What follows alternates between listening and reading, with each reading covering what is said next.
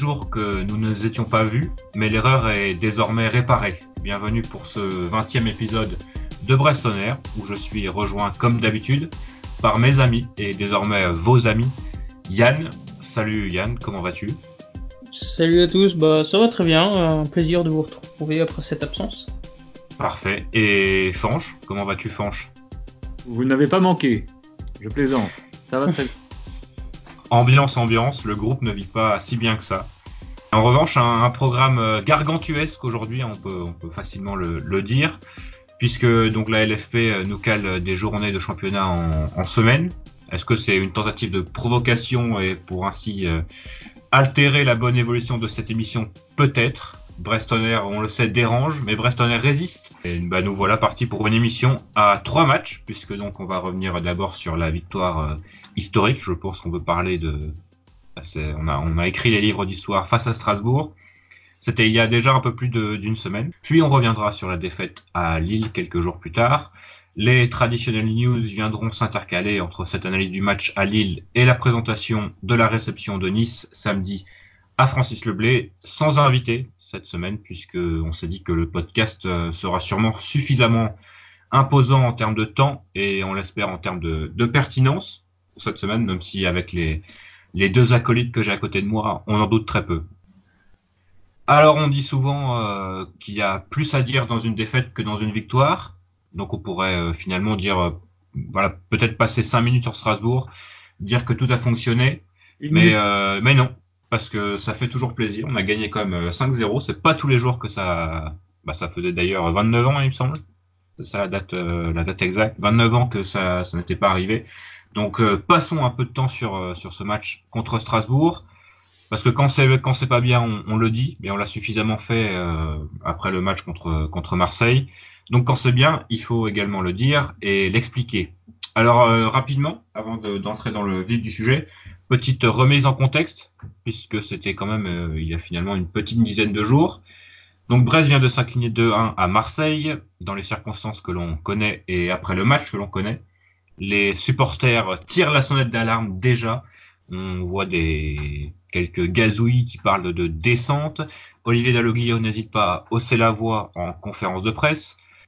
Il fait des choix forts dans son groupe dans un premier temps puisque notamment Denis Bain et Romain Perrault sont laissés de côté et il en fait également dans sa composition d'équipe avec quatre changements donc Denis Bain et Romain Perrault évidemment mais aussi Mathias Autrette et Belkebla qui sortent du, du 11 titulaire. De son côté, Strasbourg écrase euh, ses adversaires, mais reste sur une défaite contre Lyon. Et avant le match, on n'était pas serein du tout, messieurs.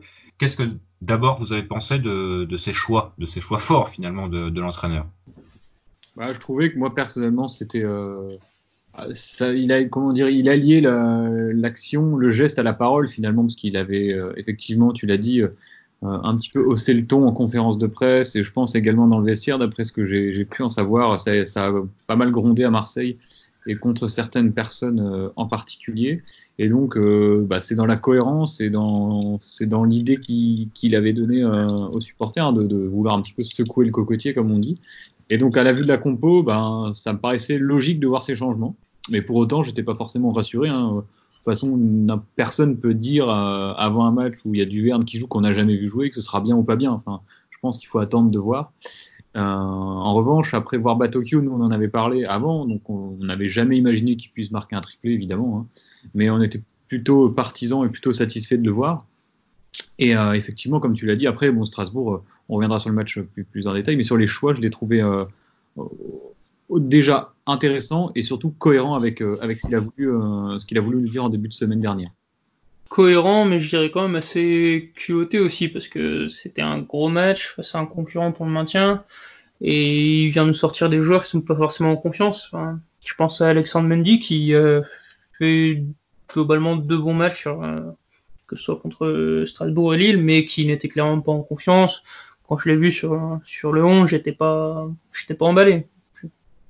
Alors donc on a parlé rapidement des changements, donc on les rappelle. Euh, Jean-Kévin Duverne remplace Denis Bain. Ludovic Ball retrouve sa place face à Romain Perrault. Euh, Christian Batocchio revient après donc euh, quelques jours de blessure et de maladie plutôt même. D'ailleurs, ils ont parlé beaucoup de maladies, mais sans vraiment évoquer la raison. C'est un petit peu particulier. Euh, grosse fatigue, il me semble, hein, Ouais. que j'avais lu. Mais bon, ça veut tout et rien dire finalement, effectivement. Et à donc Alexandre Mendy qui remplace Mathias Autrette pour le plus grand plaisir des interlocuteurs de ce podcast. Alors au final, le Stade Brestois s'impose 5-0. Euh, bah, les astres euh, visiblement se sont alignés parfaitement. Donc euh, Mendy ouvre le score sur une, une magnifique action d'ailleurs. Euh, donc Christian Batocchio met un triplé, Ferry Sengoma marque un but en Ligue 1. Messieurs, qu'est-ce qui s'est passé en ce mardi soir à Francis Leblay? Expliquez-moi. Tout qui a fonctionné comme, enfin, ça aurait pas pu être mieux en fait. Je veux dire, euh, les frappes de 25 mètres qui rentrent en, en lucarne, les frappes excentrées de 25 mètres qui sont contrées et qui prennent le gardien à contre-pied. Euh, avant, il faut pas non plus. Moi, je je l'ai- j- comme on a préparé ce podcast, enfin, on prépare un petit peu les podcasts évidemment, et j'ai repensé un petit peu au match. euh, et avec du recul, je trouve que c'est encore plus facile d'analyser. Et je me suis demandé si c'était pas quand même un résultat qui était à nuancer. Alors, on va pas bouder notre plaisir, mais euh, déjà les 20 premières minutes avant qu'on ouvre le score sont plutôt mauvaises. Et ne pas oublier également que Gauthier Larsonneur sort un, ballon d'égalisation à 1-0 qui aurait peut-être pu totalement changer le match. Après, lorsqu'on commence à marquer le deuxième, le troisième, je pense que Strasbourg a aussi baissé les bras. Euh, mais gagner 5-0 en Ligue 1, peu importe le contexte et peu importe l'équipe, c'est quand même un grand moment, tu, l'as dit. Ça arrive pas tous les jours, hein, quand on se souvient des 6 ans de Ligue 2 qu'on s'est tapé avec des défaites contre le Red Star à domicile, les défaites à Béziers. Je pense qu'il faut vraiment marquer ce match d'une pierre blanche parce qu'il peut être fondateur aussi pour le reste de la saison. Oui, je rejoins. Et puis tu dis peu importe l'équipe. Enfin, sur les 20 premières minutes, comme tu l'as dit, on a été bousculé par une équipe de Strasbourg qui a certes fait tourner, mais qui était tout à fait cohérente. Alors après, bon, voilà, on a, j'allais dire 5 occasions, on a moins de 5, occasions, mais on met 5 buts. Face à une, une équipe moyenne de Ligue 2, je veux dire, c'est pas des tocards. Donc, euh, De Ligue 1, de Ligue 1. Ah là. Oui, de Ligue 1. Mais excuse, c'est pas les premiers tocards venus non plus, donc euh, ouais, les astres sont là, mais on... la réussite, ça se provoque, quoi. Ouais, mais personnellement, vous avez vous parlez de 20 minutes assez. Alors on s'est fait bousculer certainement, mais on a quand même répondu. Oui, Et moi j'ai trouvé un Brest assez conquérant d'entrée de jeu. On sentait des joueurs, euh, notamment après un match contre Marseille où voilà on connaît les circonstances, qui étaient vraiment présents sur le terrain, qui avaient peut-être euh, à cœur de revanche, hein, c'est possible. Bah, Et à ce titre-là, c'était des joueurs qui étaient remplaçants avant, donc je pense que tu parles de revanche, peut-être une revanche sur eux-mêmes, une revanche aussi sur le coach pour montrer qu'ils ont le niveau et pour prouver que le coach a eu raison de les mettre euh, à la place d'autres. Et justement, c'est pour ça, j'allais, euh, j'allais insister là-dessus, c'est que le message du coach passe. Et ça, c'est quand même une, une très très bonne nouvelle. Ça veut dire que les joueurs et, les- et le coach sont sur la même longueur d'onde.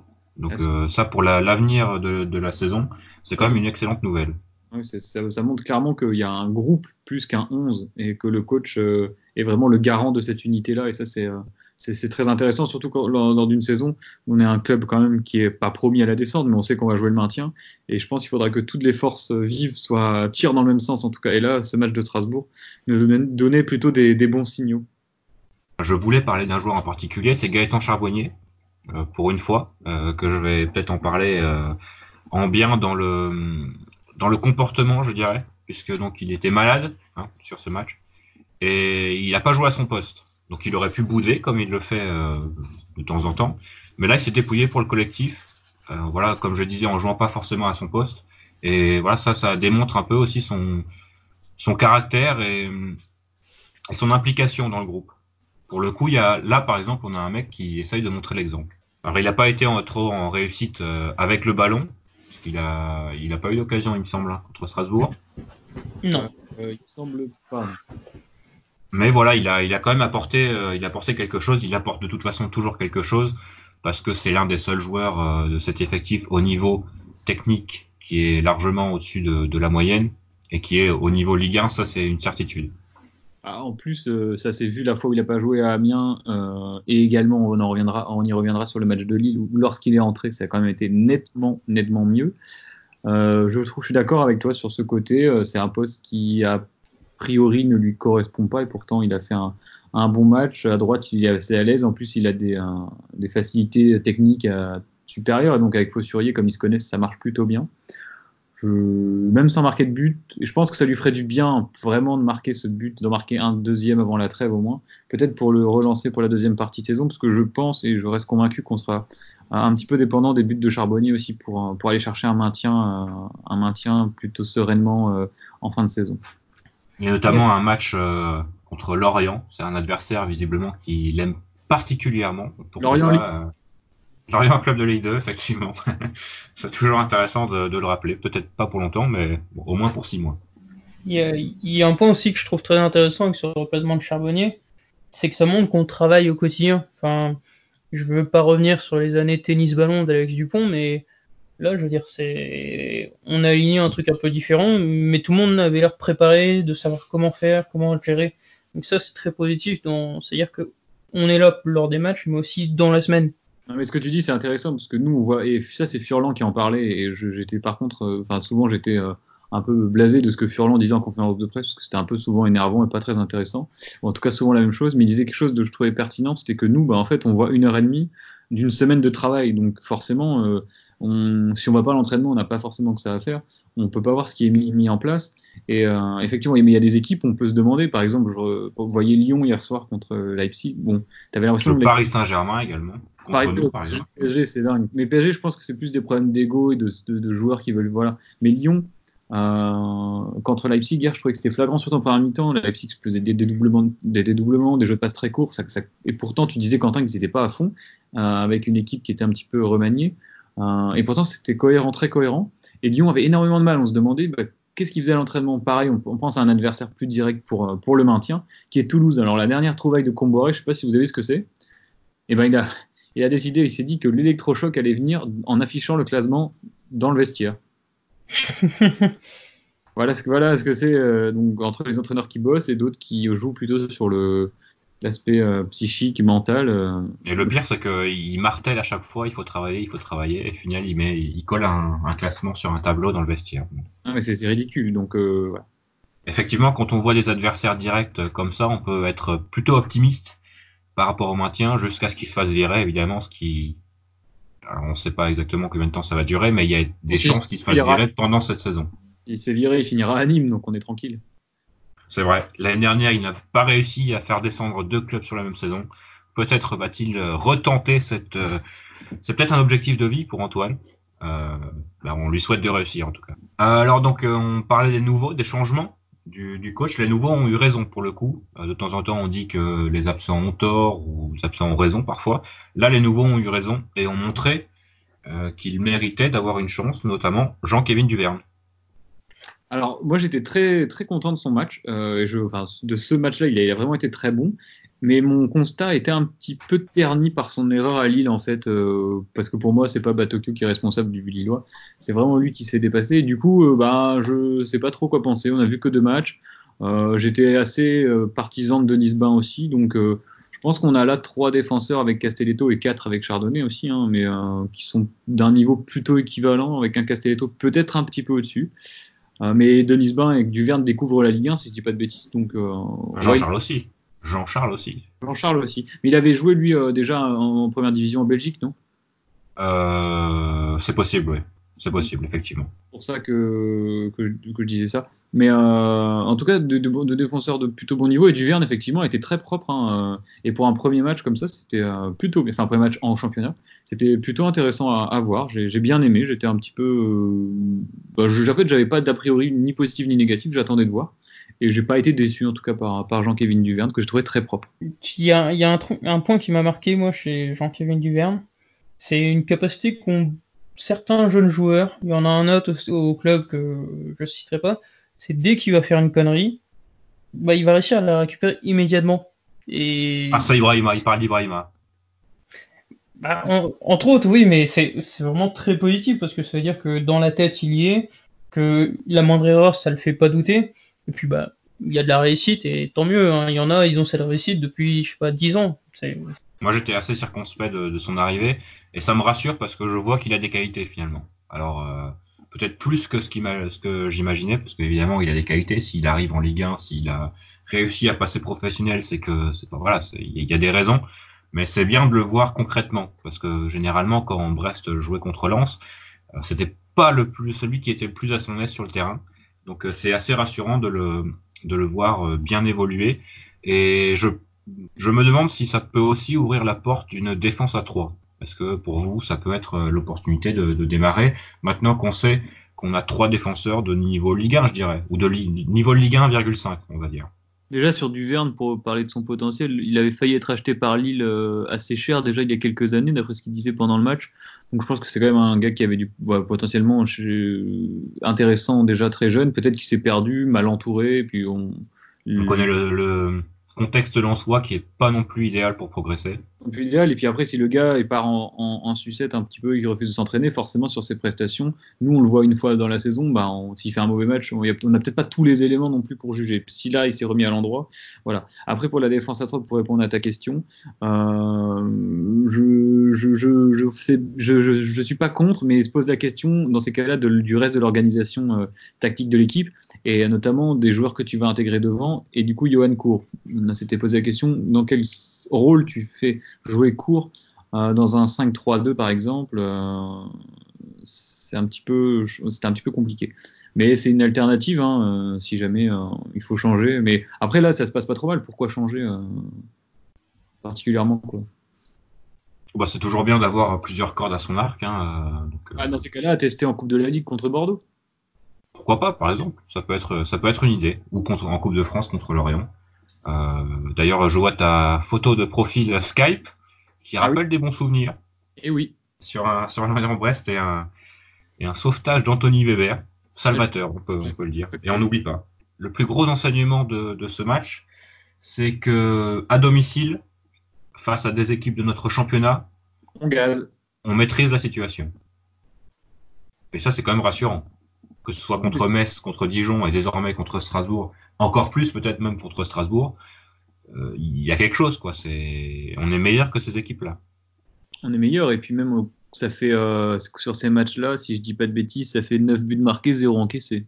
Ce qui est quand même un, un chiffre et un constat intéressant. Euh, d'ailleurs, revenons là-dessus, euh, on, et ce qui est un petit peu particulier quand même, parce qu'on est quand même déjà, on arrive au 18e match contre Nice, on a un goal à virage, bon, grâce au, match de Strasbourg évidemment, mais qui est positif encore. Hein.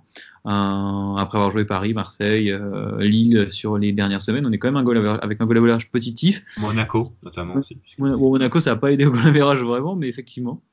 Et, euh, et, on remarque que des équipes, euh, ben, Nîmes pour ne pas les citer, par exemple, eux sombrent totalement à ce niveau-là. Donc à la fin de, de la saison, en cas d'égalité, n'oublions pas que c'est le goal average général et non particulier qui compte en Ligue 1. Et ça peut faire un point d'écart. Donc c'est très important de maintenir cette solidité. Même quand on perd à Marseille ou quand on perd à Lille, on ne prend pas des raclés. Après, on est bien aidé par un gardien qui en ce moment euh, est assez... Euh, est assez de qualité. Assez de qualité, oui, c'est le moins qu'on puisse dire. Euh, mais, mais, voilà, c'est bien. Dans notre championnat, on est, on est bon. Donc c'est moi, c'est uniquement ce que je demande à l'équipe cette année. Hein. On va pas s'excuser non plus d'avoir un gardien de, de grand talent, surtout quand il est formé au club. Le souci, c'est que du coup, euh, en montrant autant son talent, il risque de, on risque de pas de l'avoir longtemps. Bah en tout cas, ces, ces déclarations. Euh... Pas dans ce sens, on est d'accord. Voilà, c'est ça. Et étant donné qu'on connaît un peu le, le garçon, on peut s'imaginer que ces déclarations ne sont pas que du vent. Même s'il y en a beaucoup en ce moment, peut-être pas ça. un petit un, bah, un, homme du match, euh, oui, ben, un homme du match, effectivement, euh, ça va être assez, assez facile. Peut-être un homme que vous voulez retirer de, de ce match plus qu'un autre, parce que l'homme du match, on le connaît. Hein. Bah moi justement, je vais parler de l'Arseneur parce que c'est lui qui sauve le, le match à 1-1, enfin à 1-0.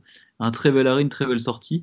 Et, euh, et, on marque quelques minutes après. Donc, euh, au-delà de Batokyo, évidemment, qui est l'homme du match indiscutable. Je pense que peut-être vous, vous allez parler de, de joueurs offensifs. Euh, on a parlé de, de du Verne également. Moi, c'est Gauthier Larsonneur voilà, que je voulais mettre en lumière, et également sur le match de Lille d'ailleurs. Bah, pour moi, ça va pas être original du tout. C'est moi, je vais m'attarder sur Batokyo, enfin, contrairement à ce que tu dis, parce que après, il apporte plus que ces trois buts. Donc il y a peut-être plus à dire que le fait qu'il ait marqué un triplé. C'est ça, et il apporte plus, surtout il apporte un truc qui pour moi nous manquait beaucoup sur le début de saison, c'est du culot. Je veux dire, mm. surtout sur son premier but, c'est quand même très culotté de tenter une frappe comme ça, euh, totalement excentrée. Sur la troisième, de la, sur son deuxième but, de la reprendre direct en une, pareil. Enfin, voilà, c'est de la confiance. S'il peut la transmettre aux autres joueurs, ça peut être très intéressant parce qu'on sait qu'un gars comme Charbonnier, il peut marquer de 30 mètres s'il est en confiance. À noter également les deux passes décisives d'Irving Cardona, quand même, hein, c'est euh, intéressant. Et il faut également être juste et le dire, très belle passe décisive, plein, d'altruisme de Mathias Autrette également sur Absolument. Le, sur, les, sur le quatrième et le cinquième but, parce que c'est lui qui décale Batokyo, qui va ensuite obtenir le penalty. donc je pense que ça, ça montre encore plus pourquoi on peut être critique envers Mathias Autrette quand il fait des mauvais matchs et voir des très mauvais, parce qu'il arrive à faire des choses qui sont très bien également. Mais je pense qu'il y a des matchs qui lui correspondent plus que d'autres, et quand le niveau est vraiment... Je pense qu'en fait, il a atteint son plafond euh, de verre en Ligue 1 avec certaines équipes face auxquelles on, joue. Et au niveau des statistiques pour Tokyo, c'est 60 ballons joués et 12 ballons gagnés. Euh, c'est le, le, troisième joueur qui a gagné le plus de ballons après Duverne et Diallo sur le match de Strasbourg. Euh, et on a eu 73% de passes réussies malgré le nombre de risques euh, qu'il a pris. Donc quand même un, match globalement euh, très satisfaisant. Ouais, et je, suis totalement d'accord avec toi sur retraite. On le critique parce qu'on sait qu'il peut le faire. Et sinon, ça sert à rien de critiquer un mec si on sait qu'il est. Voilà, tu vas pas demander à Gaëtan Charbonnier de faire des appels en profondeur. On ah va pas le critiquer pour, pour, pour ça parce que voilà, on sait que c'est pas le, type de joueur à faire ça. Par contre, Mathias Traite, il sait faire des passes, il sait organiser un, jeu offensif d'une équipe et c'est pour ça qu'on demande un peu plus euh, de, ce joueur. Et comme tu disais, sa passe décisive est absolument magnifique euh, euh, mardi dernier. Pour rebondir aussi sur Batokyo, c'est l'un aussi des joueurs comme Charbonnier, c'est l'un des joueurs qui est rassurant techniquement. Et en plus, euh, là, il joue dans une à la pointe basse du milieu de terrain, et donc il a le jeu, le jeu face à lui. Et ça facilite beaucoup de choses pour une équipe, puisque euh, comme un, avec un premier relanceur comme Batokyo, bah, ça permet de lancer assez proprement des actions. Et, ça, ça, enlève de ce travail euh, de relance à Diallo, euh, qui lui est moins à l'aise pour le faire aussi. Donc il y a une complémentarité là-dessus tactique entre les deux qui, qui, pour les, enfin, qui est intéressante finalement. C'est ça, et par exemple à Marseille, on, a pu voir pourquoi euh, bah, Tokyo était assez euh, important, et devenu assez important euh, dans, le, dans le collectif, parce que justement il manquait ce joueur un peu euh, bah, qui, qui, sait, qui, qui sait manier le ballon. quoi. Un peu technique, plus fin au milieu. C'est vrai que Batokyo, regardez la différence entre, par exemple, lui et Belkeba au niveau des contrôles de balle, etc. Chez Batokyo, ça va vraiment toujours être assez, assez propre le ballon ne bouge pas. Après, il a d'autres euh, défauts, mais c'est vraiment techniquement, je suis d'accord avec toi, je te rejoins, il est un petit peu au-dessus dans, dans, notre effectif. Et je sais pas si c'est parce qu'il est argentin, mais il y a une envie toujours d'aller vers l'avant, et peut-être euh, notamment un, un, Diallo, lui est plus euh, sur des passes plutôt horizontales, alors que Batokyo est plus sur du, jeu vertical. Et comme tu le mentionnais également très justement juste avant, Enfin, c'est aussi sa capacité à récupérer des ballons. Et ça, c'est important parce que c'est comme, comme Diallo, il y a deux, profils euh, assez toniques, assez dynamiques qui arrivent à, à boucher les espaces. Et ça, c'est, enfin, c'est, les, milieux de terrain, c'est maintenant, c'est comme ça. C'est plus des gros Golgoth, euh, des, des grands Ngoi ou des. Ouais, bah, il y a de moins en moins de, de, joueurs comme ça. On peut parler de Ibrahim Sissoko, par exemple, aussi, qui a fait un match euh, assez soporifique, fantomatique contre, contre nous Bah, Ibrahim, euh, là, j'ai ses statistiques devant les yeux également. C'est 30 ballons joués et 12 de perdus. C'est terrible. Ah, C'est-à-dire les bonus qui s'envolent. C'est absolument dramatique. Ah, c'est euh, Denis.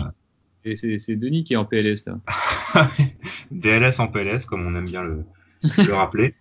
mais, mais, voilà, vraiment, Batokyo, pour moi, il est, il est devenu indispensable. En quelques matchs, finalement, puisqu'il a rarement eu sa chance avant Angers, je dirais. Oui. Et bah, depuis, bah, ça va beaucoup mieux avec Batokyo que quand on est sans Batokyo. Et puis là, avec la confiance qu'il a pu euh, acquérir euh, avec ses trois buts, euh, il est rebon, rebonflé à bloc pendant, pendant un moment. Et ça a beaucoup plu à Dalloglio, hein, d'ailleurs, lors de sa conférence de presse, qui a dit qu'il avait su saisir sa chance.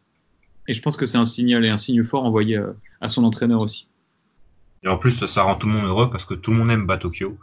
Donc c'est très agréable. Merci Jean Costa. Salut si tu nous écoutes. Merci Jean Costa. Euh, bon, on a alors euh, fini sur Strasbourg. On va passer peut-être à Lille maintenant. Alors un match totalement différent. Alors on est compte qu'on vient de terminer une analyse d'un 5-0 en Ligue 1, victoire à domicile cette fois. Et on a fini par merci Jean Costa. Donc euh, je ne suis pas fier de ça, mais bon, c'est comme ça que le, débat euh, s'est déroulé. Tu peux couper au montage hein, si jamais tu as peur du mauvais karma. c'est vrai.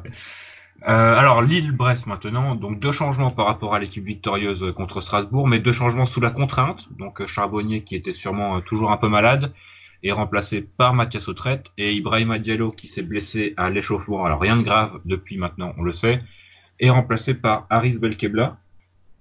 donc un match. Comment? Il est en train de perdre un petit peu sa place, Aris Belkebla, j'ai l'impression. Effectivement. Même s'il pourrait y avoir un match avec Paul Lann quand même, ah. parce que c'est pas non plus. c'est pas non plus, oui. oui c'est assez décevant par rapport à son curriculum vitae. Euh, comme, euh, comme, Après, euh, là, là, revenir sur, sur, sur lui peut-être avant que tu, tu n'enchaînes, et effectivement sur le côté un petit peu déception de, de la recrue, comme me le disait un très fidèle auditeur de, de ce podcast, que je salue, il se reconnaîtra, que Paul Lann, bon après c'est aussi un joueur qui était remplaçant à Montpellier, donc il ne faut pas non plus attendre monts et merveilles de, de lui forcément. Quoi. Non, mais c'est quand même plus de 200 matchs en Ligue 1, donc Ouais, mais 200 matchs, est-ce que sur ces 200 déjà, il faudrait compter le nombre de titularisations? Le nombre de minutes peut-être, ouais, effectivement. Et puis si Montpellier le lâche euh, comme ça pour un prix, d'ailleurs je ne connais pas, donc je ne vais pas dire de bêtises, le prix auquel Brest l'a récupéré, c'est peut-être que voilà, il comptait pas vraiment dessus non plus. Donc bon, c'est, on n'a pas recruté le nouveau Platini. Quoi. Non, c'est bien dommage. Même si on, peut noter quand même que généralement, il y a une, une corrélation entre la présence de Paul Lann et des bons matchs. Oui, oui, non. Collectivement, du Stade Brestois. Pas que c'est un fiasco. Mais... Euh. Non, non, mais peut-être qu'il y a, voilà, que Paul euh, l'influence de Paul Lann va au-delà de ses, de ses performances individuelles.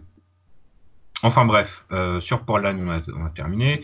Donc on revient sur ce Lille-Stade Brestois, où on a finalement vu un, match du Stade Brestois à l'extérieur face à un cadre de Ligue 1. Quoi. Tous les symptômes étaient là. Euh, les, les résultats sont pas problématiques sur le fond parce que finalement on ne s'attend pas à prendre un point ou des points à Lille, à Marseille, à Monaco par exemple, mais le problème c'est l'absence de l'évolution au niveau du contenu qui est assez préoccupant finalement.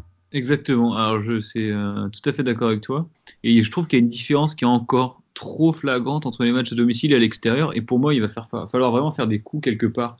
Euh, alors, c'est peut-être pas à Lille ni au Vélodrome qu'on va les faire, mais ce sera pas forcément plus évident d'aller les gagner à Reims. On l'a fait à Angers, on a vu combien ça, avait été difficile. Euh, à Saint-Etienne, on s'est fait reprendre. À Bordeaux, on s'est fait reprendre. À Monaco, on a coulé.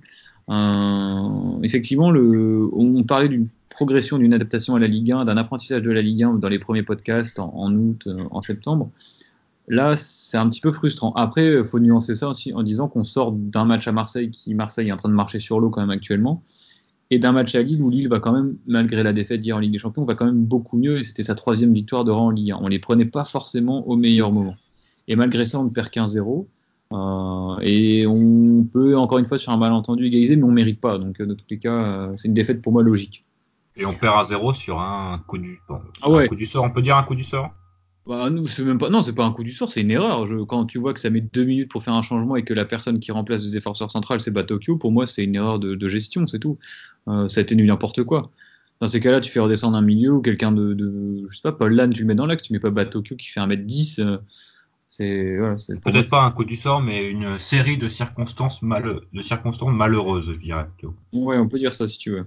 Alors Yann, qu'est-ce que tu as pensé de, de ce match en, en général? Bah, moi personnellement, je trouve un peu dur. Bon après c'est peut-être c'est peut-être parce que ça passe après un match contre Marseille qui était purement scandaleux, mais je nous ai trouvé certes moins fort que Lille, c'est pas une surprise, mais je nous ai trouvé globalement assez cohérent, surtout en fin de match. Et puis bah si on exclut le penalty qui pour moi est, une blague d'ailleurs, euh, c'est quand même nous qui avons la plus grosse occasion du match, avec le la reprise de Charbonnier qui passe au-dessus. Bon, on n'était pas si loin de le faire ce hold-up, tu vois. tu, disais qu'il était peut-être temps de progresser. Franchement, tu compares Marseille et Lille, il n'y a rien à voir, quoi. L'adversaire n'a rien à voir aussi non plus. C'est vrai. C'est plutôt les attitudes et le. on, fait, toujours les mêmes erreurs en fait. Et on ne les corrige pas, puisqu'on les fait, fait toujours les mêmes. Donc euh, c'est ça qui est assez frustrant. Mais oui, euh, au, au, fil du match, je dirais, ça a quand même été mieux. Aussi peut-être parce que Lille a un peu relâché la pression euh, au fil de, la rencontre.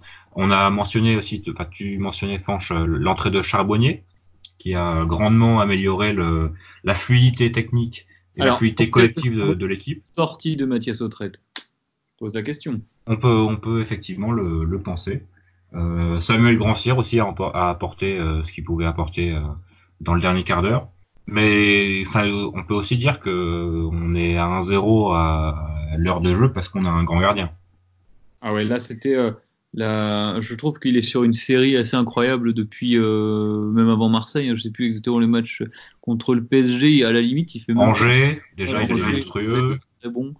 Là, c'est et puis on commence à en parler un petit peu partout. On regarde sur les réseaux sociaux, sur Internet, euh, ailleurs en France, un peu plus qu'à Brest maintenant, où les gens commencent à se rendre compte qu'on a un des très bons gardiens de Ligue 1. Au classement de France Football, il est troisième meilleur gardien, il me semble. Et dans l'équipe, c'est pas loin d'être ça. C'est derrière Mandanda ou quelque chose comme ça. Et il y a que des avantages finalement. alors que ce soit, qu'on ait un bon gardien évidemment, mais que ce soit Gauthier Larsonneur, vraiment le gardien du Stade Brestois qui explose. Déjà, ça donne une bonne image du centre de formation.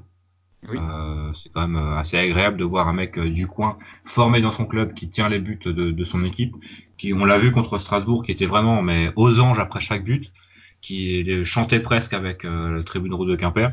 Donc c'est quand même assez agréable de voir ça. Et un peu à l'image de sa carrière, je dirais, il devient vraiment meilleur lors des gros matchs. Enfin, c'est vraiment un truc qui est frappant, c'est que plus l'adversaire est, est meilleur, plus il devient meilleur.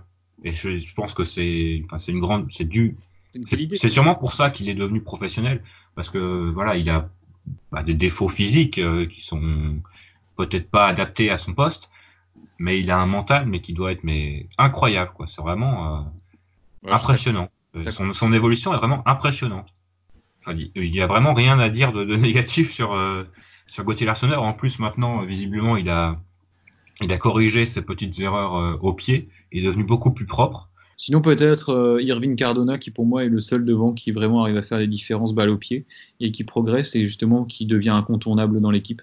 Euh, même s'il fait pas forcément son meilleur match à Lille, hein, dans le Nord, c'est sûr. On avait un peu plus ses défauts contre Lille. Ouais, mais je, je, bah, je trouve, je trouve qu'il a quelque chose. Ah, il y, y, a toujours quelque chose. On en parlait en tribune contre Strasbourg. C'est vraiment devenu une arme en, en très peu de temps. C'est ça, il a vraiment quelque chose de plus euh, que, que, les autres. Et je pense que Dalloglio a bien fait également de, de, ne pas le griller trop vite en le lançant tout de suite très tôt. Et en, là, en le gardant un petit peu pour, pour cette période hivernale, c'était plutôt finement, finement vu de sa part. Et finalement, ça lève un peu le doute sur les, les éventuels titulaires quand Johan Cour reviendra. Hein, euh, je pense que maintenant, euh, Cardona et Cour, ce sera la, la norme sur les côtés. Ça fait plaisir. Oui, bah, tout à fait. S'il y a des joueurs qui s'imposent par leur performance sur le terrain, ça fait toujours plaisir. C'est mieux que de, euh, bah, par exemple, un peu entre entre Belkebla et Lann où c'est un peu un peu compliqué des deux côtés. Euh, là, bah, les joueurs sont bons, donc tu les fais jouer. Et généralement, ça, ça en résulte en une meilleure équipe. Et sur ce point des ailiers, en plus, on a la chance d'avoir un Samuel Grandsir qui est peut-être mauvais quand il est titulaire, mais qui sur ses rentrées m'a jamais déçu pour l'instant. Donc euh, peut-être un super sub. Alors et aussi ce qu'il faut dire, euh, qu'on on est dans un championnat, hein, donc il faut également regarder les, adversaires euh, directs, c'est que sur ces deux dernières journées, les résultats sont également très positifs pour Brest malgré la défaite. Donc je pense que le bilan de la semaine entre Strasbourg et Lille reste positif. Euh, les concurrents directs, ont, ils patinent, hein, que ce soit Nîmes, Metz et Toulouse. Là, je viens de voir à l'instant que Max Alain Gradel de Toulouse sera absent deux mois minimum. Euh, donc, qui est la force offensive de frappe toulousaine principale. Donc, c'est pas une mauvaise nouvelle non plus, euh, non plus pour nous. Généralement, il y, a une, il y a une sorte de hiérarchie qui oui. s'établit en Ligue 1 avec les gros qui, qui battent les petits. Et ça, c'est tout bon pour un club comme, comme nous, puisqu'on a déjà pris de l'avance quand les petits arrivaient à, à battre un peu de, ou plutôt à prendre des points contre les gros. Et donc on a on a ce petit coussin de, de quelques points qui pourrait être décisif à la, à la fin de la saison. Bah, il vaut mieux être à notre place qu'à celle de Toulouse, c'est sûr. Oui, bah ça on, on est d'accord. Et puis aussi, euh, Franck l'a déjà évoqué, mais il y a le point du goal average qui est très important, je veux dire. En une semaine, on a gagné 9 buts sur Nîmes et je crois que c'est 6 sur Toulouse. C'est pas anecdotique quoi. Bah, au goal average, on est à plus 1, Strasbourg est à moins 3, Dijon à moins 8, Amiens à moins 12, Metz à moins 11, Nîmes à moins 16 et Toulouse à moins 16. Donc, ouais, voilà, on est bien. Donc euh, voilà, on est, on est bon. Je pense qu'on s'est un peu surgonflé nos, nos, chiffres vu le 5-0 et les buts qu'on aurait dû prendre peut-être contre Marseille et Lille. On devrait être peut-être aux alentours de moins 2, moins 3, moins 4, mais pas, pas à moins 16 dans tous les cas. Donc c'est bien, hein, c'est ouais, 21 buts marqués, c'est plus que Toulouse, que Nîmes, que Metz, qu'Amiens, que Dijon qui en a marqué que 11 par exemple.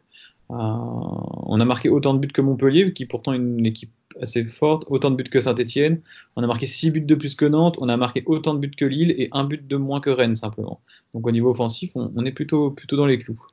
Plus d'un but par match, c'est quand même agréable. Tu sais peut-être que tu vois tu vas vibrer en voyant ton équipe. Et, par exemple, je plains les supporters nantais qui peuvent se dire à chaque match qu'ils vont peut-être pas voir un but avant deux semaines après. Mm. Donc euh, c'est pas pas la meilleure façon de, supporter son équipe. On va passer aux news. Donc, on a raté les, news de la semaine dernière.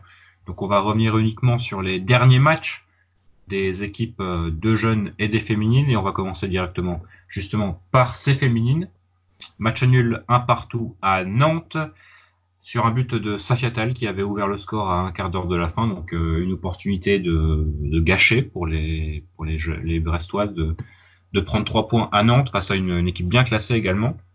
Donc les, les, les joueuses de Christophe Forest sont quatrième, à 10 points d'ailleurs euh, d'ici les Moulineaux, ça commence à faire beaucoup, mais avec un match en retard qui avait été reporté il y a 10 jours à Saint-Malo et qui sera récupéré dans 10 jours. Il y aura donc euh, possibilité de repasser deuxième et de revenir à 7 points d'ici les Moulineaux. Un match euh, à Calais dimanche en Coupe de France. La N3 désormais a fait euh, match nul à Locminé contre donc la, la 5 de Locminé. La N3 qui est euh, huitième avec 12 euh, points, donc qui a 3 points de, plus que le premier relégable qui est Fougère. Et la N3 qui se déplacera chez les Pautres Dispunt d'Ergué un club partenaire du Stade Bressois. Ce sera samedi à 18h. On continue avec les U18 qui se sont imposés contre le Stade Briochin, victoire 3 buts 1, doublé de Tevalosek et but de Chris Basakila. Les U18 terminent à la première place de leur groupe 2 R1. Cette victoire, une défaite, meilleure attaque, meilleure défense. Donc euh, on peut dire qu'ils n'ont rien à faire là. Donc c'est un peu une année peut-être gâchée pour certains joueurs. Euh, ils joueront donc euh, en terminant premier, ils se qualifient pour la deuxième phase. Une deuxième phase qui sera avec donc 10 équipes donc 5, cinq équipes du, de leur groupe de R1 et 5 équipes euh, du groupe euh, qu'on peut qualifier de, de l'Est de la Bretagne, avec notamment l'île-et-Vilaine, donc la TA Rennes, le Stade Rennais par exemple. Et ça leur permettra de pouvoir, euh, de pouvoir jouer la, la, leur, leur, retour en 19 nationaux en cas de, de, première place. Et quand on parle à, aux éducateurs, c'est vraiment l'objectif prioritaire du centre de formation cette année, c'est vraiment de faire remonter les U18 en U19 nationaux. Il n'y a pas de match ce week-end, donc euh, c'est les vacances presque pour les U18, puisqu'il y a donc euh, Coupe Gambardella ce week-end avec deux équipes du coin qui jouent face à deux grosses équipes, puisque Plavenec euh, joue le Stade Rennais samedi après-midi et que le FC Plougastel affronte le SCO d'Angers dimanche. Donc si vous n'avez rien à faire ce week-end, n'hésitez pas à aller à Plavenec ou à Plougastel. Les U17 jouent aujourd'hui contre Lorient. Euh, ils jouent aujourd'hui car euh, ils avaient peur de ne pas avoir assez joueurs, donc ils ont un groupe assez restreint. Certains doivent monter en, U18 pour filer un coup de main au niveau du, nombre. Et donc il faut, il faut que tout le monde soit là quand même euh, en U17. Donc ils ont demandé à jouer le, mercredi. Ils sont assurés de terminer deuxième, peu importe le résultat du jour contre l'Orient. On le publiera d'ailleurs sur Twitter si on l'a avant demain. Donc vous connaîtrez peut-être euh, et sûrement d'ailleurs le, résultat contre l'Orient. Euh, ils sont à 5 points de, Guingamp, donc, qui est leader, et donc selon le, résultat de, du match contre l'Orient, ils peuvent se rapprocher à 2 points de Guingamp.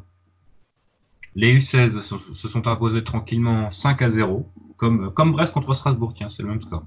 Mm. face au Stade Briochin, donc Saint-Brieuc, ils survolent leur championnat avec cette victoire, un nul 38 buts marqués, 9 buts encaissés, c'est vraiment une, balade de santé. Donc bravo à, Yann Pénès qui entraîne cette équipe, son staff et à ses joueurs. On termine par les U15 qui se sont, imposés 6 buts à 0 contre passé. Eux aussi sont premiers, eux aussi sont invaincus. Donc euh, généralement les résultats sont vraiment excellents chez les jeunes joueurs du club. Et un petit point Biélorussie pour finir puisque donc on vous avait parlé du titre de champion du Dynamo Brest. Et l'autre club de, la ville de Brest en Biélorussie monte en première division.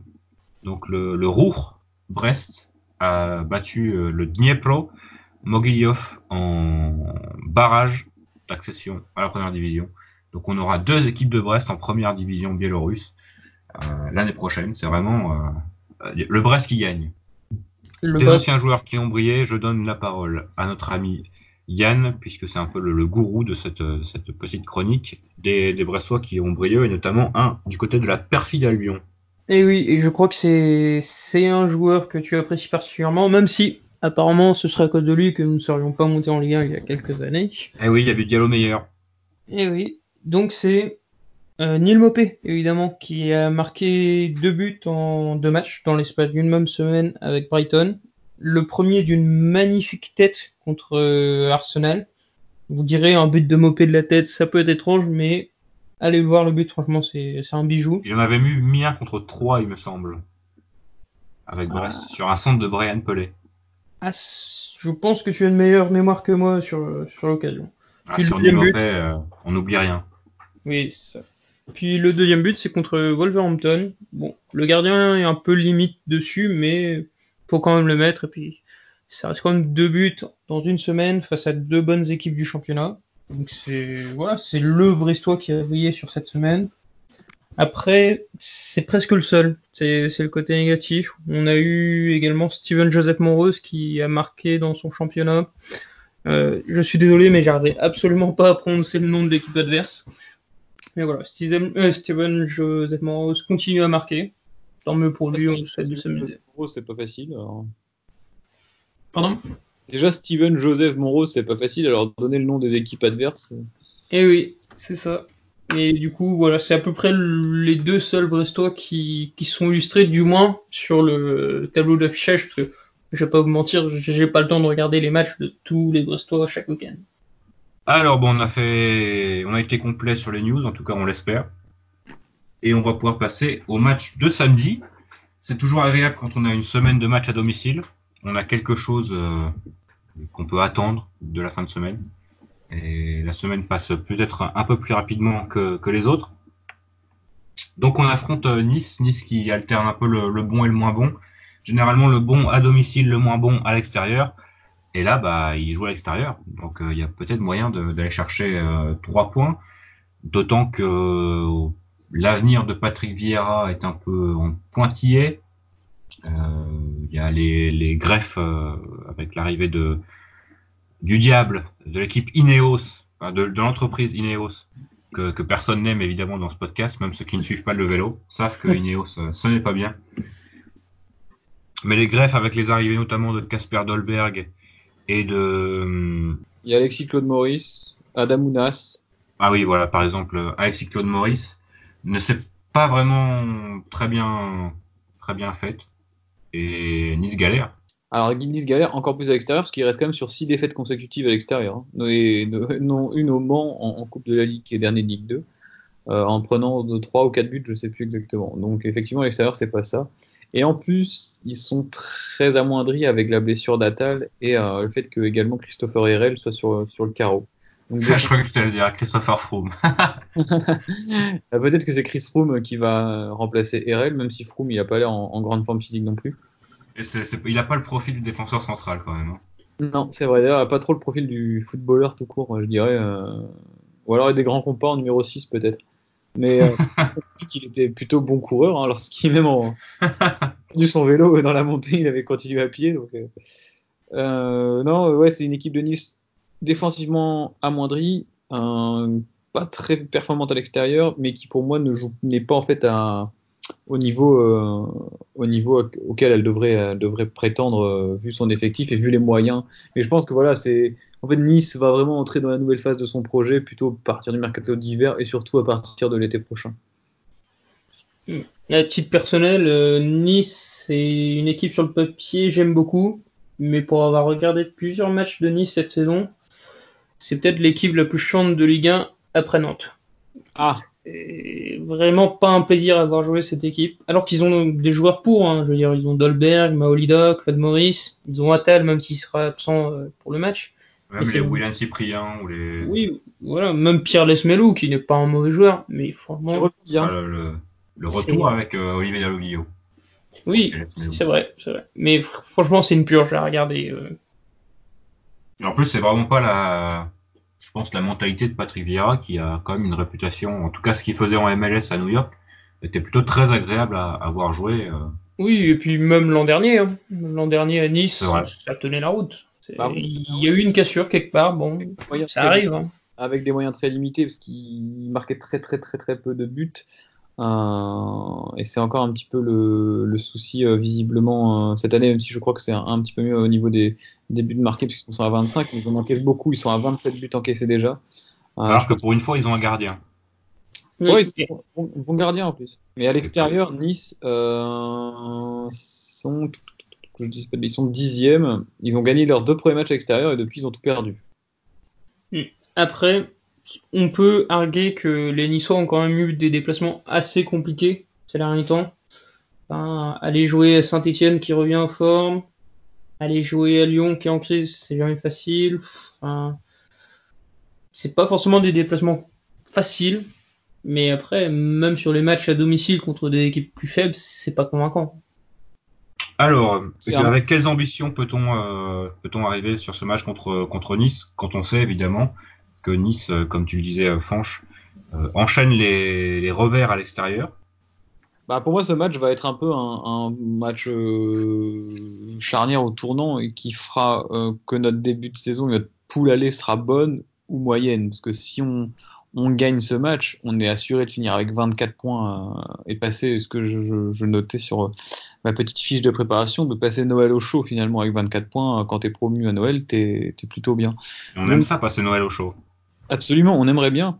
Et du coup, euh, voilà, une victoire euh, n'est pas obligatoire dans le sens où on n'a pas du tout le couteau sous la gorge, mais elle serait bienvenue en tout cas euh, face à un adversaire qui, je pense, nous est supérieur dans tout ce qui est infrastructure de club, équipe, etc. Mais qui au moment, à l'instant T, est largement, largement prenable. Et puis, ça serait d'autant plus bienvenu que si on regarde la journée, je vois pas beaucoup de nos rivaux prendre des points.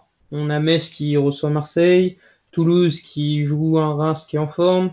Euh, si tu as un Amiens-Dijon, mais il y aura forcément un des deux qui va perdre des points. il y a vraiment une vraie opportunité de creuser vraiment l'écart. À Toulouse, de toute façon, il pourrait jouer Logmaria qui perdrait. Donc, euh... Pas l'équipe de Logmaria, attention. Hein. Alors, on, a, on sort d'un match un peu compliqué à Lille. Est-ce qu'on. Il y aurait une certaine logique à remettre les, les 11 en tout cas ceux qui sont en forme de, de Strasbourg. De jouer, et voilà, de, la même équipe contre Strasbourg. Absolument, il n'y a aucune raison de s'en séparer. Et juste, moi, l'interrogation, c'était euh, Romain Perrault ou euh, également Duverne ou Bain. Euh, voilà, c'était mes deux interrogations. Mais moi, dans l'idée, j'aurais conservé la même équipe que contre, que contre, comment dirais-je, contre Strasbourg. Non, justement, Bal ou Perrault, Yann? Quand on sait évidemment que euh, Perrault euh, a peut-être une histoire assez euh, particulière avec l'OGC Nice, donc il est formé à Nice, mais que son divorce avec son club formateur ne s'est pas très bien passé. Il a l'air d'avoir une dent contre contre ses dirigeants, contre les gens qui c'était même peut-être même pas les, dirigeants, les mêmes dirigeants à l'époque. Il y a peut-être un truc à creuser là-dessus. Oui, c'est sûr. On, a vu que c'est un mec qui a du caractère, je pense il aura forcément un cœur, mais peut-être trop envie de bien faire, se, trop se laisser porter par l'enjeu, je sais pas trop. Moi, je partirais plus sur quand même sur euh, Ludovic Ball. Ah, vous n'avez pas de cœur, c'est pour ça. Ah, c'est surtout que je regarde ce qui est en face. Vous êtes froid, on peut le dire, vous êtes froid. Enfin, ce qui est en face, c'est quand même pas, pas mauvais, quoi. C'est Claude Maurice, on l'a vu en Ligue 2, c'est un bon ailier. Euh, Dolberg a pas mal tendance à dézonner. Euh, je sais pas qui va remplacer Youssef Attal par contre. Ah bah, je sais pas, je vais appeler Patrick Vieira si tu veux. je crois que la, semaine dernière c'était Kefren Turam, mais je. Quand il est sorti, c'est Ganago qui l'a remplacé. D'accord. Je connais pas ce joueur honnêtement. Je... Donc on a dit euh, même joueur. Euh, qu'est-ce que vous attendez peut-être de, cette rencontre? Bah moi, c'est, à part trois points. À part 3 points, j'aimerais peut-être dans le contenu. Euh... Je, m'attends pas au même match que contre Strasbourg évidemment, parce que je pense qu'on en reverra peut-être pas avant 30 ans. Euh, mais en tout cas, une confirmation des idées de jeu et euh, de, du. Tu parlais Yann en début de podcast de, du culot un peu de Batokyo, ouais, de, je veux de l'allant offensif, je veux qu'ils essayent d'emballer le match. C'est le dernier match à Le Blé en Ligue 1 avant fin janvier, si je dis pas de bêtises. Voilà, j'aimerais bien que l'équipe montre un, un petit peu d'allant offensif et essaye de nous faire plaisir. Mais je, vais quand même rester assez pragmatique et si on, a si on l'emporte 1-0 en faisant un match un petit peu moyen, je serai très très content quand même. Mm, bah, moi, ce que j'attends, c'est de l'efficacité, parce que je le sens venir gros comme une maison. On va se retaper à peu près le même match que, contre Nantes. C'est de l'efficacité tant dans notre surface que dans la leur. Si on met nos occasions, je sais pas si on en aura beaucoup, je pense pas, mais si on les bah, met. Justement, on, disait que Nice, euh, défensivement, c'était un peu bancal. Nantes, pour le coup, c'était assez rodé. Et on avait quand même réussi à se procurer pas mal d'occasions. En, c'est ça que tu demandais d'ailleurs, c'est en, en, euh, en enflammant le match et en arrivant à enchaîner les, enfin, les vagues, euh, les, les, temps forts. Nantes ou Strasbourg? Non, contre Nantes. Parce Nantes. Que Nantes, ils avaient quand même leur charnière centrale suspendue. Ouais, mais c'est un bloc. Oui. Enfin, ils étaient 5 derrière. 5, c'était presque un 5-4-1, quoi. C'était, c'était un bloc qui était difficile à, à, à manœuvrer. manœuvrer Alors que là, euh, Nice, c'est plutôt. Euh... il a eu du mal à leur remarquer des buts. Mais voilà, il faudra être efficace. Et pour une fois qu'on a allié euh, donc efficacité et contenu, parce que généralement, soit notre contenu était un peu moins bon, mais on était très efficace, comme notamment contre contre Dijon et Metz, ou alors notre contenu était très bon, mais on manquait d'efficacité, comme euh, comme on a pu voir par exemple contre Toulouse, contre contre Paris même, euh, contre, Lyon aussi, et contre Nantes évidemment. Même si là le contenu était pas dégueulasse. mais voilà, l'idée ce serait vraiment d'allier une deuxième fois consécutivement euh, contenu et réalisme. Ce serait bon signe quand c'est à notre progression en tout cas. C'est vrai, même si on finalement on ne doute plus de notre. Euh, pour le coup, tu, disais qu'on qu'on n'avait pas encore évolué de la Ligue 2 à la Ligue 1 à l'extérieur. À domicile, c'est c'est fait. c'est fait. Alors, les joueurs à suivre, messieurs. On va commencer par toi, Yann. Bah, côté niçois, je pense que je pique un de vos joueurs, c'est Dolberg. C'est la recrue phare du projet niçois. Il a montré que quand il était dans des bonnes dispositions, c'était peut-être un des meilleurs attaquants de Ligue 1. Ça va être encore un gros défi. Mais après, enfin, sur ce que j'ai vu contre Nice, il est rapidement isolé et assez simple à isoler. Donc ça peut être un duel de 1 contre 1 et puis hop, faut le fermer quoi. Franche euh, De mon côté, j'ai peur de piquer le tien, Quentin. On s'est pas concerté avant, mais ce sera Willan Cyprien. Aïe, aïe, aïe, aïe. Ah, terrible. Terrible ce qui vient de se passer je te connais. Euh, Cyprien, très bon joueur et en plus de ça, excellent tireur de coups de pied arrêtés qui revient en forme et en confiance. Donc euh, c'est et on peut dire que j'ai pas eu beaucoup de nez jusqu'à présent sur les pronostics euh, dans le podcast, mais sur les joueurs à suivre adverses, souvent ça nous a joué des tours. Donc attention à Willan Cyprien qui qui revient très bien à, Nice et qui est un très bon joueur hein, vraiment. Et du coup, moi je vais choisir Lamine Diaby Fadiga qui euh, donc il faudra faire très attention à vos montres si jamais vous allez euh, vous allez au stade. Euh, il faudra bien former la porte des vestiaires également, puisque c'était ce, ce, joueur qui avait volé la montre de Casper Dolberg. Il est parti à Paris. Oui, il est parti à Paris, mais ah du coup tu m'as volé mon mon joueur et du coup je, je choisis Lamine Diaby Fadiga. Côté Brestois désormais, euh, allez, Fanch, on commence par toi cette fois-ci. Cette fois-ci, c'est moi. Euh, du coup, moi, ce sera Cardona, parce que j'ai parlé de lui euh, tout à l'heure dans le podcast en disant qu'il devenait indiscutable et qu'il avait quelque chose en plus. Et voilà, j'aimerais voir maintenant avec ce nouveau statut de titulaire indiscutable, en tout cas dans ma tête, dans mon esprit, peut-être qu'il va pas jouer, mais comment est-ce qu'il va évoluer? Est-ce qu'il va prendre du coffre? Est-ce qu'il va prendre de l'importance dans le collectif? Parce que là, on le voyait faire souvent de très bonnes choses, mais un petit peu avec parcimonie de temps à autre. Est-ce qu'il va voilà, prendre, du, prendre de l'épaisseur? Et j'ai envie de le voir également un petit peu plus efficace devant le but. Tu parlais d'efficacité, Yann, à, très juste titre. Euh, j'ai envie de voir Cardona planter, euh, planter un but là contre, contre Nice et finir euh, la première partie de saison en étant notre meilleur buteur. Monsieur, vous êtes un voleur. Ah bah excusez-moi. Non, moi je vais compléter avec Gaëtan Charbonnier sans trop de surprise. Et là, ça va être surtout un choix lié à l'adversaire. Parce qu'en face, il y a Dante qui est à la ramasse cette saison, qui arrivera pas à contenir à la fois un mec qui décroche autant que Charbonnier et un mec qui va aussi vite que Cardona. Je pense qu'un des deux marquera. Après, choisissez le, lequel, mais les deux vont faire vivre un enfer à Dante. C'est vrai que Dante cette année, c'est c'est pas ça. Hein. Et oui, l'enfer de Dante. Ah, c'est beau. Alors on a, on a du QI sur ce podcast, c'est vraiment impressionnant. De mon côté, ça va être euh, bah, bah, Tokyo. L'évidence bah, Tokyo, puisque donc euh, il reste sur euh, bah, à domicile en tout cas sur un triplé. Bon, on va, va pas lui demander de mettre un triplé à chaque fois, même si euh, qu'il ne se prive pas s'il a l'occasion. Mais voilà, comme on disait en, début de podcast, ou en tout cas quand on parlait de, de son match contre Strasbourg, c'est vraiment ses intentions qui sont allouées et qui font que qu'il est devenu indispensable dans cette équipe. Il a le, un peu le profil, on en parlait euh, quand il a quand il a démarré titulaire contre Angers. Ce profil à la Bruno Grougy quand il était replacé euh, en point de base du milieu de terrain, ça, la, première, la première année de Furlan. C'est un peu le même le même profil finalement puisque on est sur deux milieux de terrain qui jouaient plutôt euh, numéro 10 avant et qui donc sont portés vers l'avant et qui ont envie de jouer vers l'avant.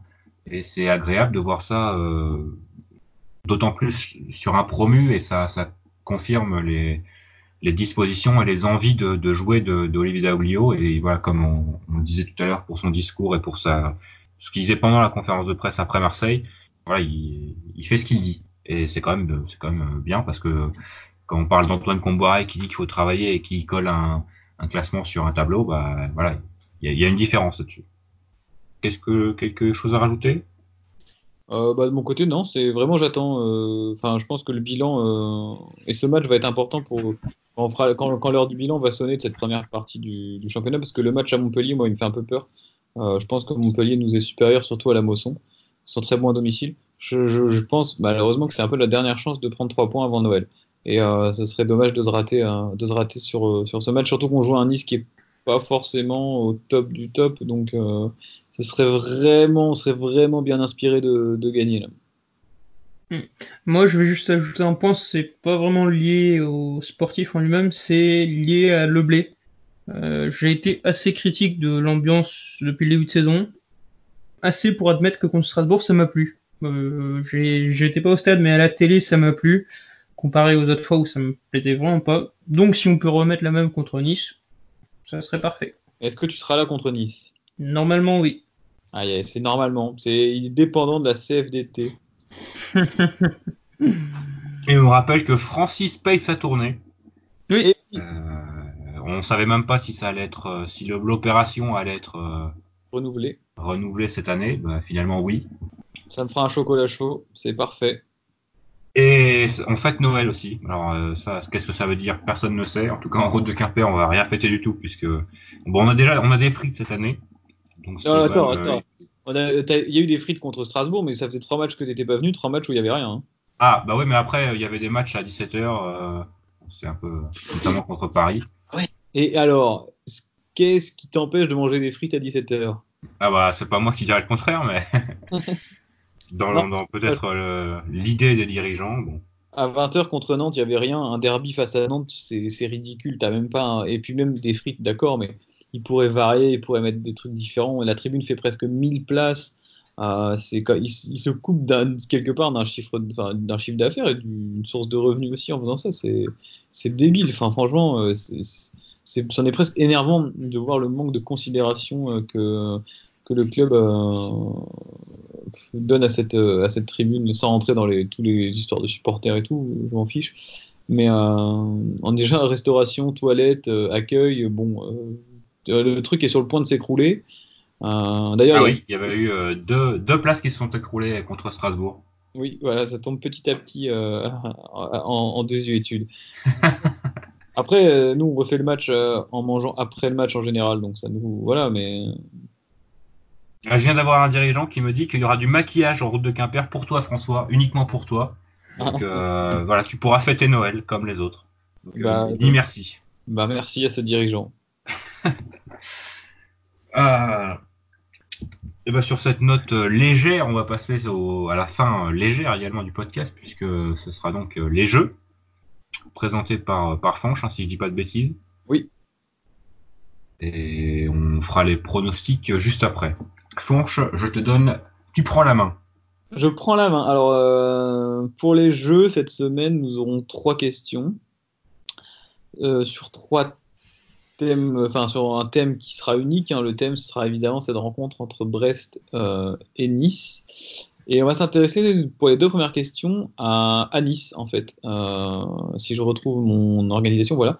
Alors, je vais vous demander, euh, les deux premières questions seront un petit peu similaires. Euh, combien vous allez pouvoir me donner de réponses? Vous allez faire des, des, paris en fait sur le nombre de réponses que vous allez pouvoir me donner. Et en, le, celui qui a, qui a le plus gros chiffre euh, me, pourra me donner ses réponses. Alors j'ai été très peu clair. Si j'explique autrement bien en classe que là, mes élèves ne doivent rien comprendre. Euh, alors, c'est le système d'enchère. Merci Yann. euh, première chose, depuis. Yann qui sera désormais en cours avec François pour éclaircir les propos. Écoute, je t'attends dès demain matin à 8h en salle D305. Euh, je ne peux pas, j'ai blocage. Ah.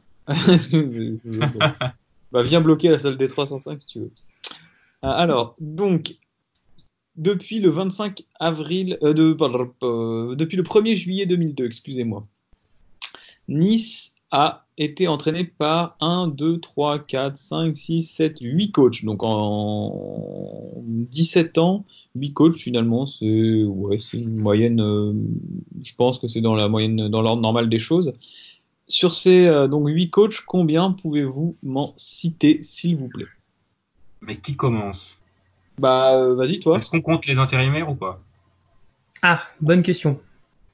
moi j'avais pas les intérimaires. Très bien. Mais euh, je peux. Je peux. Moi, je vais dire la bagatelle de 1. 1. Ah bah, s'il me faut plus que 1, euh, j'en ai au moins 3. 4. Ouh. J'ai un gros doute, mais je vais dire 5. Mais je pourrais pas aller plus. 5. Euh... Ah non, j'en ai 6. 6. Bah non, je, je, laisse la main alors à 5. Yann, on t'écoute pour les 6. Alors les plus simples, c'est les trois derniers. Non, il y a 5, il y a 5 à dire. Je vais commencer par les trois derniers parce que c'est les plus simples, c'est-à-dire Patrice Vieira. Lucien... Ah, c'est Patrick. Ma langue a fourché. Patrick Vieira, Lucien Favre et Claude Puel. C'est bon, c'est bon et c'est bon. Euh, après, en emblématique, parce qu'il y a quelques moments fameux sur YouTube, il y a Frédéric Antonetti. Ah oui, j'avais pas lui. Antonetti, 1er juillet 2005, 30 juin 2009. Il a fait 1460 jours. Ah, c'était évident. Euh, après, j'ai un doute, mais je crois que Kerry Groix est passé là-bas. Oui. Il est passé du 9 mars 2010 au 15 novembre 2011, soit 616 jours et 70 matchs. Est-ce que c'est pas 616 jours de trop euh, Certainement. Ok, et du coup, ça me confirme dans mon idée, parce que c'était un peu mon pari. Parce que de mémoire, Eric Roy a été remplacé par son adjoint qui était euh, Marsiglia. Oh là là, il le sort. René Marsiglia qui a fait 29 matchs et qui, le pauvre, sauf erreur de ma part, est décédé depuis. Mais c'est bon, Yann, tu as tout à fait raison. René Marsiglia, tu m'as donné les derniers. Euh, ah non, il en manquait un en fait. Euh, moi j'en avais d'autres. Didier Olé Nicole. Ah oui, j'avais Gernot Rohr aussi, moi. Gernot Rohr et Gérard Bucher. Donc le point va à Yann. Et oui. Question. Euh, là, par contre, comme c'est plus facile, vous aurez le droit qu'à une enchère chacun. Quoique non, le principe des enchères, c'est j'en les uns après les autres. Et je pense que ce sera assez facile. L'entraîneur euh, de l'équipe euh, de Nice n'est nul autre que Patrick Vieira. Pouvez-vous me donner les clubs dans lesquels a joué Patrick Vieira dans sa carrière? 1, 2, 3, 4, 5, 6 clubs. 6 clubs Oui, Ah, 6. Euh, bah, là de suite, j'en ai 3. Mais je- j'aurais pas plus, euh, je pense. J'en avais 3 aussi. Il va falloir, il faut, faut tenter un quatrième. Euh, ouais, attends. Patrick Vieira, en attendant, je vous dis, hein, donc 43 ans aujourd'hui, né à Dakar, 1m93, donc euh, dont 1 mètre de jambe au moins. Les grands compas de Patrick Vieira. Voilà. Équipe de France, Espoir 7 matchs. Équipe de France a 107 matchs et 6 buts, dont un face au Togo en Coupe du Monde notamment, et face à l'Espagne euh, dans cette même Coupe du Monde. 2006 également ensuite entraîneur de Nice depuis 2018 avec 22 victoires, 13 nuls, 22 défaites, donc un bilan moyen. Et entraîneur à New York City Football Club, 40 victoires, 22 nuls et 28 défaites. Alors messieurs, est-ce que vous avez... J'ai du mal à. Bah, Enfin, pour moi, Patrick Vieira, c'est Arsenal, quoi. Donc, euh, 406 matchs, effectivement. c'est. Est-ce qu'il a fait de genre 10 matchs dans un club ou? Euh, Il y a un match où il en a fait que un club où il en a fait que 5, après 406, un autre il a fait 42, un autre 91 et un autre 46 et son club formateur 61. quelque chose qu'on oublie souvent avec Patrick Vieira, parce que du coup c'est Arsenal, c'est qu'il a fini sa carrière à Manchester City. Oui, mais du coup, euh, vous êtes en train de me donner les réponses sans me donner vos enchères. Donc, euh, vous êtes. Nous avons dit trois tous les deux, donc à partir de là, on- c'est égalité. Certes. Moi, j'avais pas Manchester City, tiens.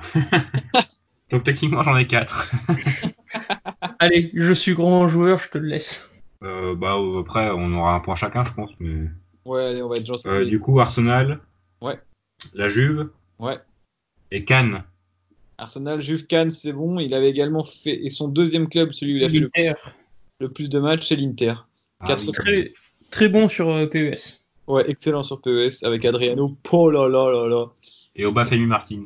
Et ouais, oh oui, bah forcément, il défonçait tout.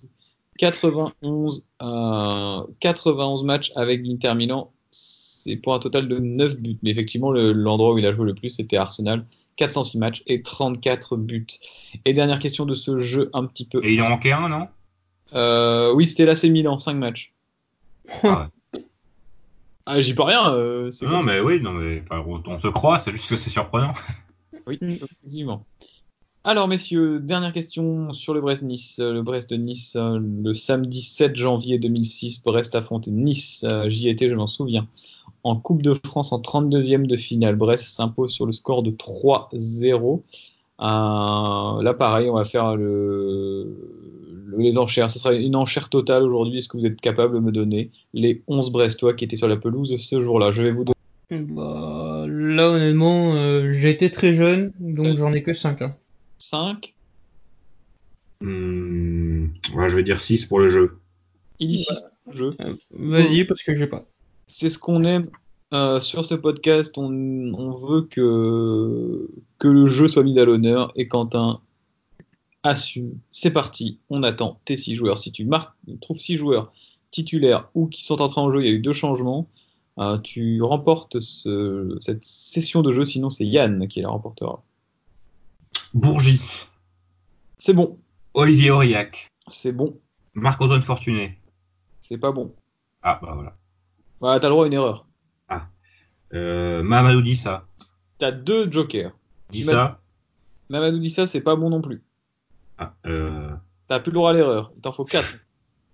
Oh, que 4, c'est euh, Vincent Boulanger. C'est pas bon. Non, c'est- c'était un petit peu en avance. C'est des années un petit peu plus tard, là. Et non, je vais vous donner la compo dans les buts Steve Elana, Adrien Alliage, Johan Ah, Edouard- je l'avais après, mais bon. Yvan Bourgis, Christophe Forest, Olivier Guégan, Cédric Diableuf, Olivier Aurillac, Robert Malm, qui a été double buteur, Basile de Carvalho était entré en jeu, euh, Bertin Toquené et Cédric Fabien. J'en aurais eu 4. Et donc, on va passer tranquillement au pari, messieurs. Oui, Dis, Bah, moi, je vais jouer Brest gagnant, sec. Brest gagnant sec, bon, c'est ce que j'allais faire aussi, donc je vais changer. Euh, Brest gagnant sec, alors pour information, on est coté à 2,60. C'est intéressant. C'est pas mal.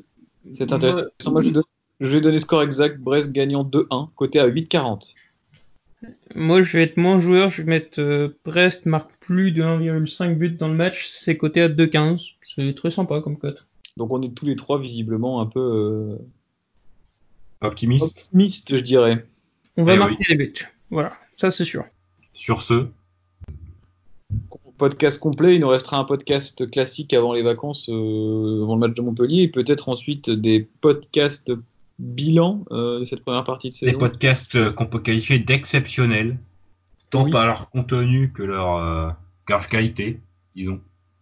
On l'espère. on, on l'espère, oui, tout à fait. Mais euh, pour ce 20e podcast, ça va être terminé. Euh, bah, si vous avez été jusqu'à la fin, on vous remercie. Et bah, bon match si vous allez à Francis Leblay euh, samedi soir. Et on vous donne rendez-vous euh, la semaine prochaine, même heure, même endroit, pour le podcast numéro 21. Euh, à la prochaine. Et allez, bref. Allez Brest, à bientôt. Kenavo. Dans le bas de la croisière et dans la planche baleinière, Notre brigadier, son bol est caplé un peu sur le côté. Me rappelle mon bâtiment, c'était le bon temps, celui de mes vingt.